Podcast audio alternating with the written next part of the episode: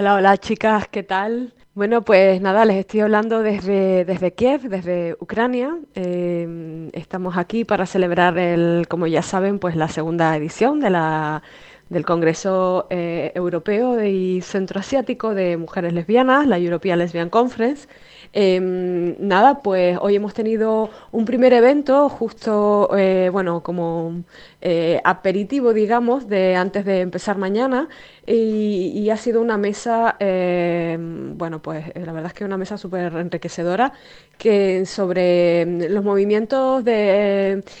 anti-ideología de género que se está eh, bueno que está teniendo tanto auge ahora no solo en, nuestro país sino bueno pues en todo a lo largo y ancho de Europa y Asia Central y yo creo que del mundo en general porque al fin y al cabo estamos asistiendo a un resurgir digamos eh, de una manera bastante descarada no diría yo eh, de la ultraderecha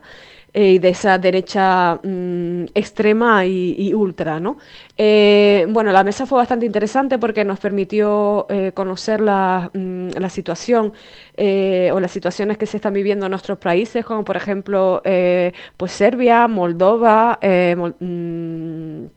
Austria. Eh, en fin, y bueno, estuve yo como representación también de, de España y, mm, y, la verdad es que fue eh, muy enriquecedora, muy, muy activa, muy proactiva incluso, también por parte de, del público. Eh, está claro que, bueno, como conclusiones, yo creo que, que bueno, que eh, se podemos decir que lo que, lo que necesitamos, eh, más allá de, de, unir fuerzas y a nivel internacional, es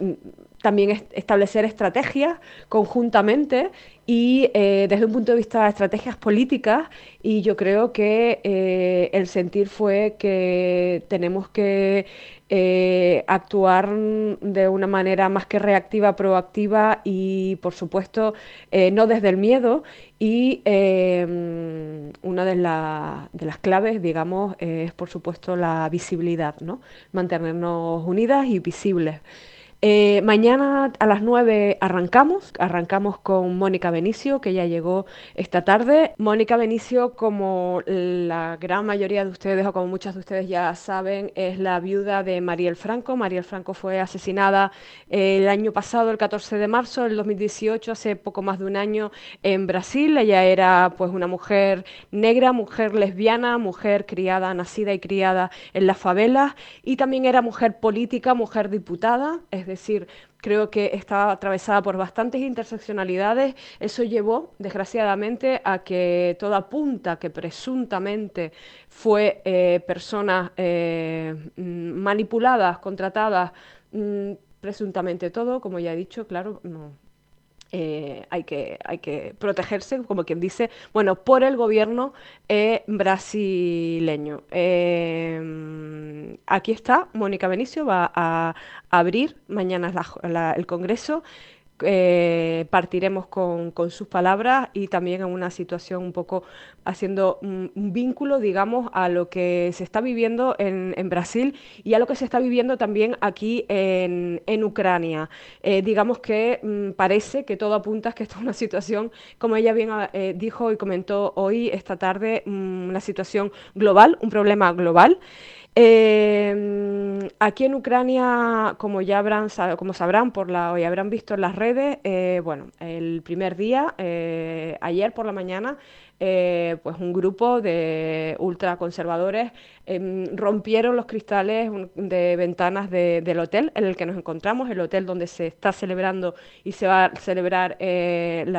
esta segunda edición de la European Lesbian Conference, rompieron las ventanas y dejaron un mensaje en ucraniano que venía a decir fuera eh, LGBT, ¿no? o váyanse.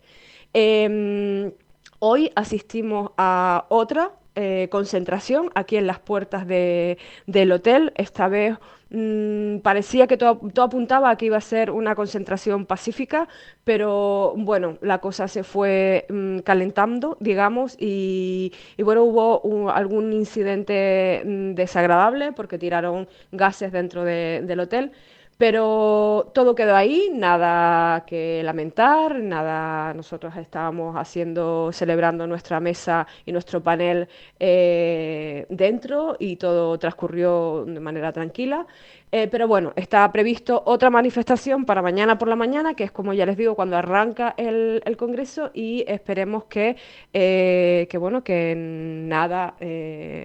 vaya más allá que esa concentración, que su derecho están de concentrarse, pero esperemos que sea pacífica. Em, tenemos fuerzas de seguridad todas las 24 horas del día aquí, o sea que estamos totalmente em, dentro de lo, que, de lo que es la situación mm, tranquila, eh, muy emocionadas, muy contentas, aquí hay un ambiente mm, dentro eh, magnífico, la gente tiene muchas ganas de compartir, muchas ganas de enriquecerse de unas con otras, hay una cantidad de nacionalidades aquí que yo creo que sería imposible contar, así nada, arrancamos eh, contentas, con ganas, entusiasmadas y bueno, les seguiremos contando. Muchas gracias por este ratito, les mando un abrazo inmenso a todas y hasta muy pronto. Chao.